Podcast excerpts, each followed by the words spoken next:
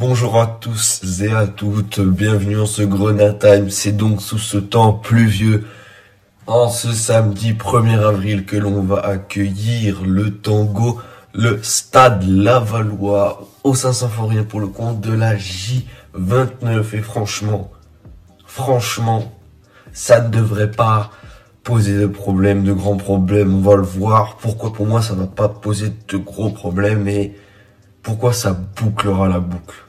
Et pourquoi, si on gagne, la boucle sera bouclée? C'est parti générique. C'est l'entrée d'Ismail Assar qui va immédiatement s'illustrer.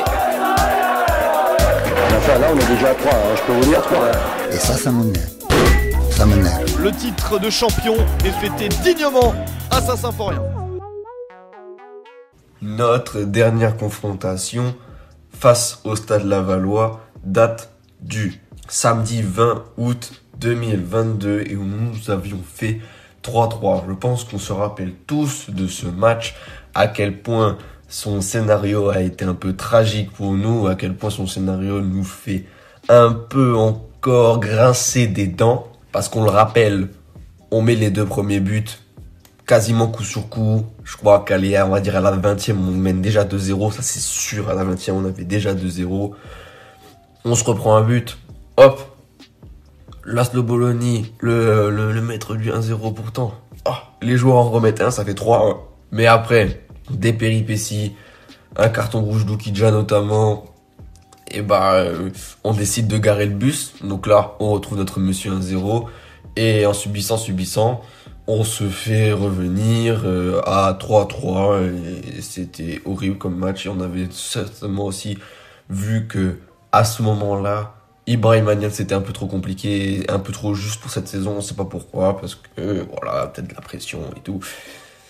Et, et on avait encore notre cher Michael Brensis à l'époque, et c'était une bonne époque, mais tout s'est effondré un peu en ce jour-là, et donc c'est ça que j'appelle la boucle bouclée. Parce que il faut, parce qu'il faut qu'on conjure un peu le sort, vous voyez, parce qu'on a fait du chemin depuis ce, ce 20 août, on a fait vraiment du chemin, on a connu des bas, bas, bas, bas, bas, et là, on est en train de remonter bien, et de toute façon, c'est le sprint final. C'est le sprint final et il est, il est lancé. Il va falloir qu'on le suive si on veut remonter et si on veut coller les deux qui sont devant et si on veut les coller jusqu'à ce qu'on les rencontre en confrontation directe et qu'on les batte.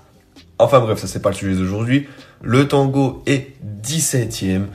Ils accusent un bilan de 9 victoires, 4 nuls et 15 défaites avec 33 buts marqués et 43 buts encaissés.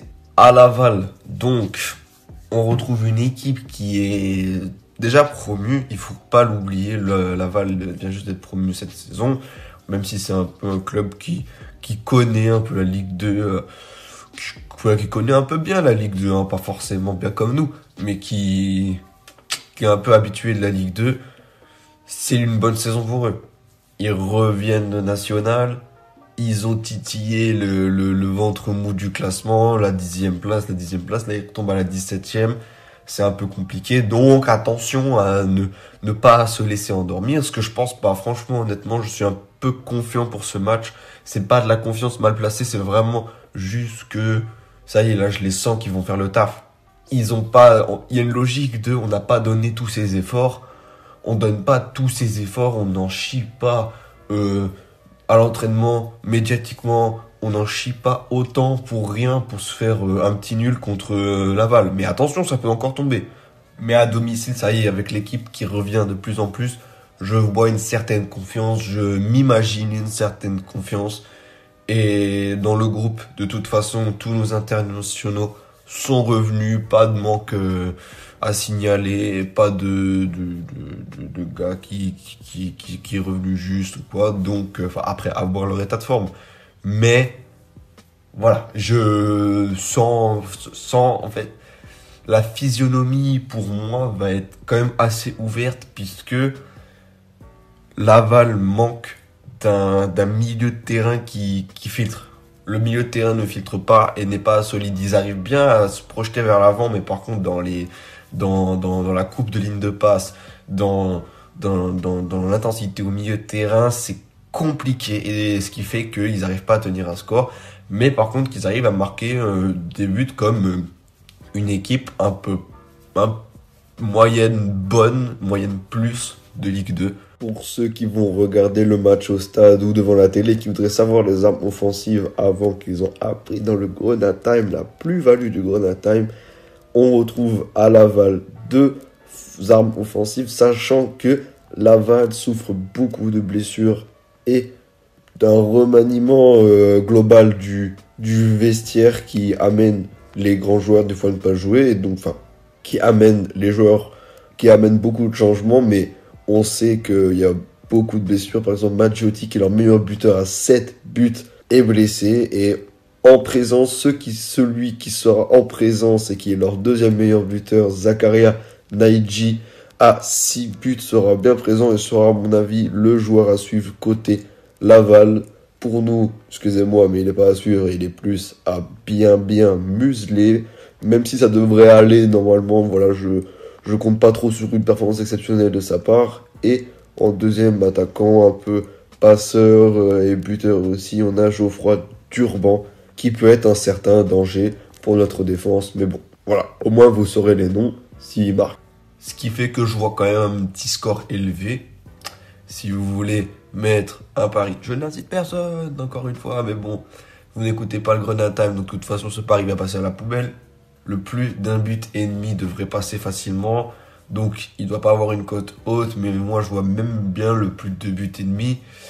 Euh, avoir la composition finale, mais Mikotadze Jalo, attention, surtout Jalo. Moi, je pense que là, Jalo, il revient de sélection, il a le pied chaud. Ouloulou. Ouloulou. Et s'il vous plaît, portez tous, euh, on, le porte déjà, mais il faut qu'on remercie ce soir euh, à juste valeur euh, notre capitaine Mathieu Hudol. Et voilà, je vous souhaite de passer un bon match. Normalement, ça devrait bien se passer. On devrait bien dormir ce soir. A plus pour le débrief de cette J29, tous les résultats de Sochaux, de Bordeaux. On espère qu'ils ont fait un faux pas comme ça, on pourra en profiter que nous, on fait le bon résultat. Je vous souhaite un bon match. Ciao les gars.